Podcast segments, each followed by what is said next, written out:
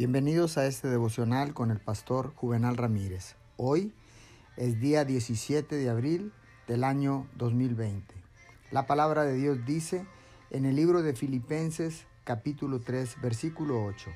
Es más, todo lo considero pérdida por razón del incomparable valor de conocer a Cristo Jesús, mi Señor.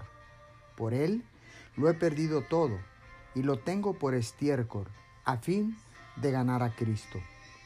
Nuestro juicio nos dice que deberíamos orar, incluso si descubrimos que el deseo está ausente en nuestras vidas. En tales circunstancias, debemos orar por el deseo de orar.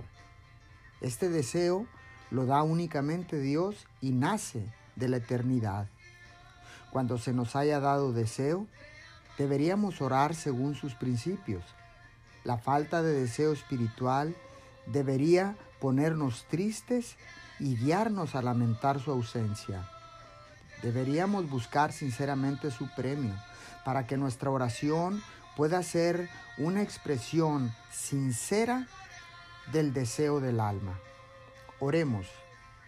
Padre Dios, en esta mañana yo oro para que tú aumentes e inspires mi deseo de orar.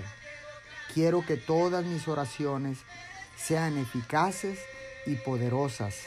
En el nombre de Jesús. Amén y amén.